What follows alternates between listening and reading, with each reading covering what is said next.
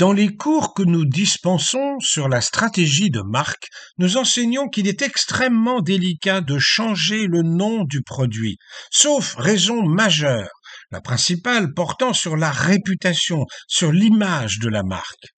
Mais en général, il est risqué de passer d'un nom à un autre parce que la notoriété met des années à naître, s'installer, se consolider.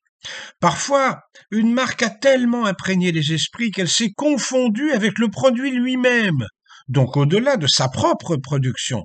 Deux exemples célèbres. Le frigidaire, un nom commun que l'on n'utilise plus communément que réfrigérateur, alors que frigidaire n'était pas l'outil, mais une marque parmi d'autres de cet outil, ce qu'on appelle en grammaire une antonomase. Ainsi pouvait-on dire qu'on achète un frigidaire, non commun, de la marque Darty, non propre, alors que frigidaire était en soi une marque, d'ailleurs américaine. Et l'on sait que le nom est resté après l'abandon du secteur par cette marque, et même jusqu'à engendrer un diminutif, le frigo. Voilà un exemple de totale réussite. On peut dire la même chose de la mobilette, un modèle de la marque Motobécane, un cyclomoteur que l'on n'appelait plus que par son nom de modèle. Là encore, on pouvait parler d'une mobilette Peugeot, que l'on pouvait appeler sans réfléchir une mob. Encore un exemple de plein succès de la stratégie de marque. Parfois, au contraire, il vaut mieux changer le nom de la marque, même s'il faut alors recommencer le travail de notoriété. Mais c'est possible quand le marché est moins concurrentiel qu'ailleurs. France Télécom, dont la réputation a été ternie par une vague de suicides de ses salariés contraints de passer sans transition de la culture du secteur public à celle du secteur privé, s'est rebaptisé Orange, mais en conservant la propriété de son réseau qu'elle n'était que contrainte de louer à ses concurrents. Cela vaut dans d'autres secteurs, par exemple celui des assurances étudiantes, où la concurrence est très faible. La MNEF Mutuelle nationale des étudiants de France, très marquée politiquement et impliquée dans un scandale de corruption organisé par le Parti socialiste, qui à l'époque dominait la scène politique, a changé de nom en LMDE, la Mutuelle des étudiants. Mais le travail d'acquisition de sa notoriété a été rendu facile par la présence d'un seul concurrent sur la chalandise. Ceci étant rappelé, que penser de la décision d'Elon Musk de passer de Twitter à X? D'une part, rappelons que Twitter, elle aussi, a traversé une crise grave, perdant la moitié de ses revenus publicitaires.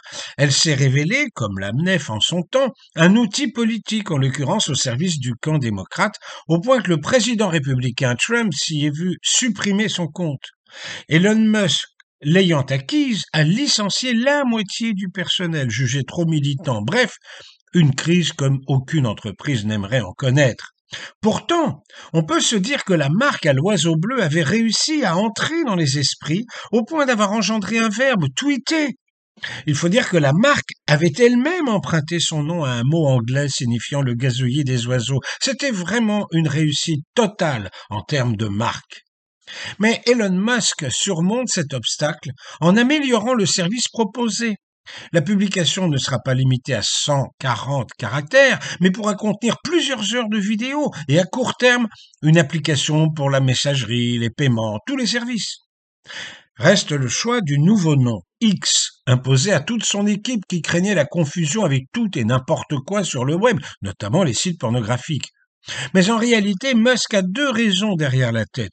D'abord l'appartenance de son acquisition à son empire, dont le fleuron est SpaceX, mais aussi le fait que ce symbole, disponible sur tous les claviers, y compris en Chine dans sa compréhension mathématique, est tellement universel que si une autre entreprise souhaitait l'utiliser à son tour, certes protégée par l'impossibilité de se voir contester une seule lettre, en réalité lui ferait de la publicité gratuite.